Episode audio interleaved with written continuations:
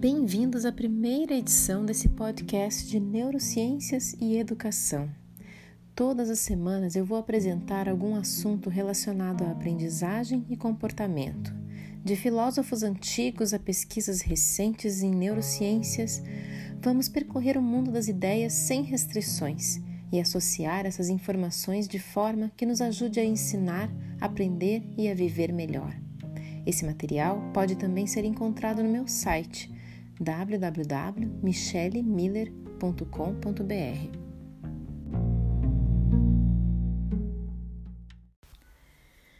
Nesse primeiro episódio, eu vou abordar o tema com o qual estou mais diretamente envolvida no dia a dia do meu trabalho, que é a linguagem e sua função no desenvolvimento da inteligência emocional.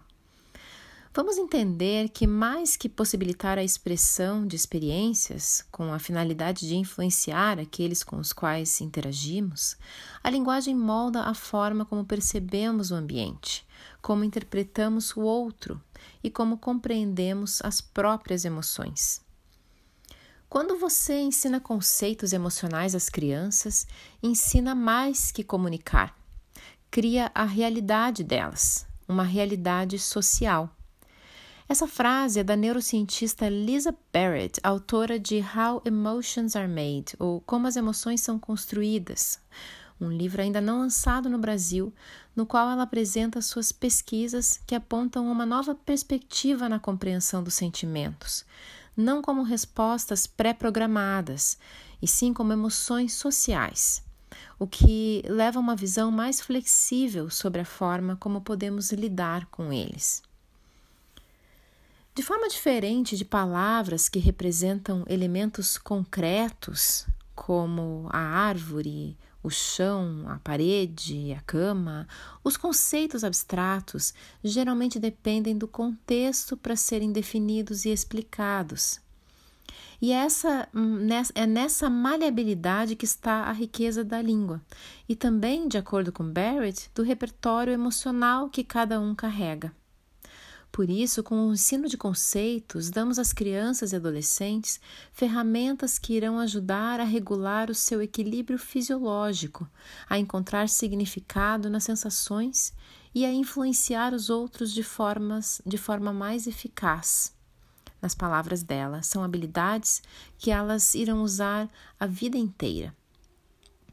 A linguagem abstrata permite enxergarmos coisas que antes se encontravam em um ponto cego da percepção. Como se fossem lanternas da mente, as palavras expandem os limites do nosso mundo interno, como defendeu o filósofo alemão Wittgenstein. Um mundo que é inteiramente guiado pelos sentimentos, das grandes conquistas às piores decisões.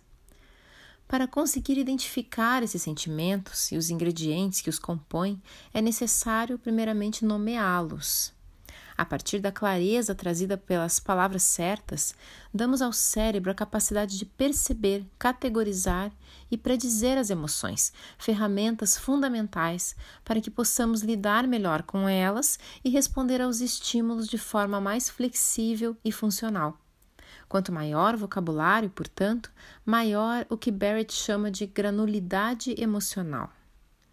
Um repertório que possibilita expressar de forma mais acurada possível o leque de nuances emocionais que as diversas situações e estímulos podem evocar, está relacionado à capacidade de construir experiências mais refinadas, permitindo melhores predições em instâncias de emoções que são modeladas de acordo com cada situação. O desenvolvimento da inteligência emocional, a partir da identificação das emoções por meio de, da linguagem, é o que chamamos de processo top-bottom, ou seja, do cognitivo para o emocional, ou das regiões corticais do cérebro para as subcorticais. Como muitos processos mentais, a relação cognição-emoção ocorre por uma via de mão dupla. Os estímulos que envolvem o pensamento, ou seja, que operam no modo cognitivo, agem também sobre as emoções, da mesma forma como o contrário é verdade. As palavras são armazenadas no cérebro dentro de uma rede de associações, formando o que chamamos de conceitos. Toda aprendizagem ocorre por meio de conceitos e são eles que guiam as previsões que o cérebro faz constantemente. Essas previsões provocam alterações fisiológicas e as alterações determinam como nos sentimos. Os sentimentos, portanto, alteram o pensamento, assim como o pensamento altera os sentimentos. Dentro dessa mesma perspectiva, o neurocientista e psiquiatra Dan Siegel defende que o vocabulário relacionado às inúmeras experiências internas seja ensinado a crianças e adolescentes como uma forma de educação emocional, uma técnica que ele chama de, em inglês, name it to tame it, que significa, é né, uma rima que significa nomeie para amansar ou para domar. Não saber o que se sente pode ser confuso e até aterrorizante, conforme ele explica no livro O Cérebro do Adolescente, publicado em 2016 no Brasil.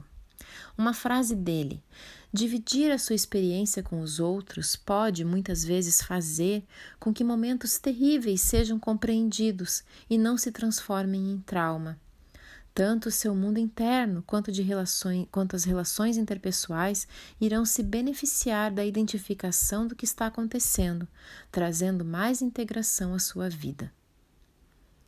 Há muitos estudos que confirmam esse raciocínio do, do Sigo. Em uma investigação conduzida pelo Centro de Inteligência Emocional de Yale, da Universidade de Yale, foram trabalhados conceitos emocionais em 63 classes de crianças, em sessões de meia hora por semana, durante dois anos, e avaliado seu desempenho acadêmico e social. Em ambos domínios, aquelas que participaram do programa apresentaram melhores resultados que alunos que não tiveram essa instrução. Outra pesquisa indicando que o aprendizado de palavras relacionadas aos diversos estados emocionais leva a um refinamento dos sentimentos envolveu pessoas com aracnofobia, que é um medo de aranha. Foram avaliadas três abordagens distintas e aquela que onde foi utilizada o repertório mais rico de sensações mostrou-se a mais eficaz, mais eficaz e duradoura que as outras abordagens. Em outro conjunto de estudos, foi constatado que aqueles que possuem vocabulário emocional mais refinado apresentam mais flexibilidade para regular suas emoções e são menos propensos a beber em excesso quando sob muito estresse e também agir agressivamente em situações em que são contrariados. Todos esses estudos, o link para esses, estudos estão no meu site, que eu vou passar novamente para vocês no final. O resultado do, do ensino e da evocação de conceitos abstratos, portanto, não se restringe a um enriquecimento cognitivo, mas expande-se ao universo social e emocional, afetando profundamente essas experiências. No próximo episódio, veremos como o cérebro constrói sentido à linguagem abstrata. Um conhecimento que nos fornece meios e formas mais eficazes de ensinar esses conceitos.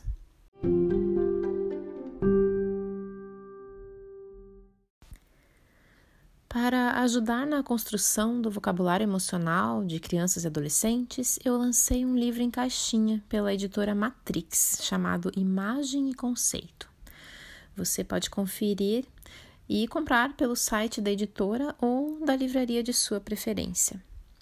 Se você quiser levar capacitação à sua escola ou empresa, entre no site www.michellemiller.com se escreve Michele com L só, muller.com.br e me envie um e-mail. Os temas que eu abordo são leitura e compreensão da linguagem, em cursos e mentorias voltados a professores e pais, e, para o mundo corporativo, levo estratégias com base em neurociências sobre como exercitar a criatividade a inteligência emocional, a flexibilidade e como administrar tempo e atenção para maior produtividade.